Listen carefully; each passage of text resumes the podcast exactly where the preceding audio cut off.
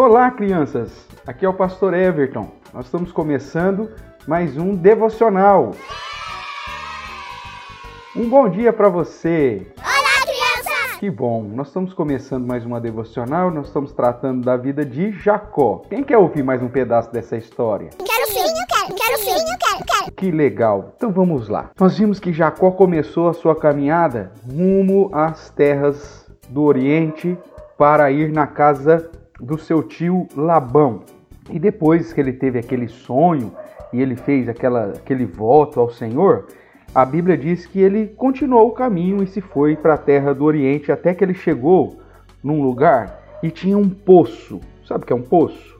Um poço é um buraco no chão onde tem água lá no fundo, porque naquela época era assim que as pessoas conseguiam água para beber e para dar para os rebanhos. E havia um poço. E esse poço, ele era grande e tinha ali um monte de ovelhinhas em volta do poço, tudo deitadinho em volta do poço, esperando chegar todas as ovelhinhas, porque tinha uma pedrona, uma pedra imensa assim tampando a boca do poço.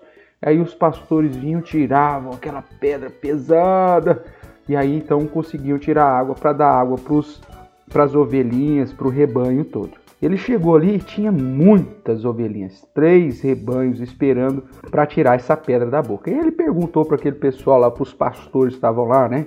É, Oi pessoal, tudo bem? De onde sois? De onde vocês são? Diz a Bíblia. E aí o pessoal respondeu: Ah, nós somos lá de Harã. Aí Jacó falou: Harã é o nome da cidade dos meus parentes. Ele falou assim: Vocês conhecem um tal de Labão, filho de Naor? E aí os pastores respondem: Conhecemos? E aí Jacó: E ele? Ele tá bem? Como que tá? Tá vivo? E aí ele falou: Não, está bem. Inclusive, a filha dele, a Raquel, ela tá vindo aí com, com o rebanho. Ela, ela, ela é pastora. Ela tá vindo com o rebanho aí para esse poço aqui. Aí Jacó ficou ali na expectativa, né?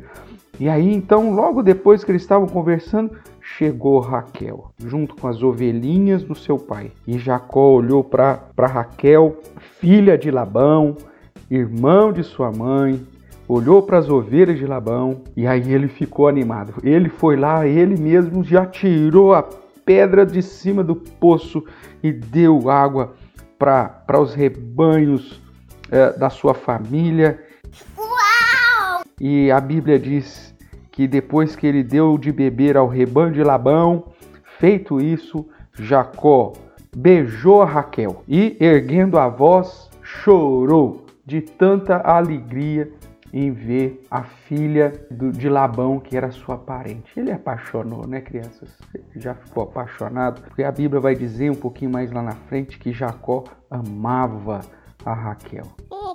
E aí então ele é, contou para Raquel tudo o que tinha acontecido e por que, que ele, ele estava ali. E aí Raquel, sabendo que ele era filho de Rebeca, né, irmã do seu pai, ela correu e foi contar ao seu pai. E seu pai ficou feliz, chamou Jacó e correu ao encontro dele, abraçou, beijou Jacó e levou ele para sua casa. Veja, crianças, Deus direcionando toda a sua história. E Jacó ficou feliz da vida porque ele chegou à terra dos seus parentes e já encontrou Raquel. Uma moça era pastora, cuidava das ovelhas do seu pai e que Jacó se apaixonou. É verdade!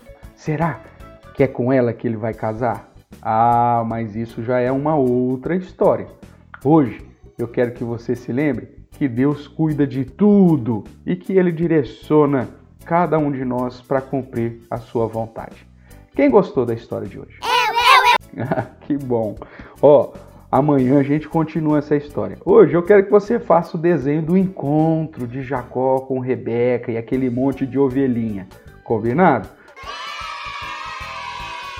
Que Deus te abençoe, fique com Deus e até o nosso próximo devocional. Tchau, tchau!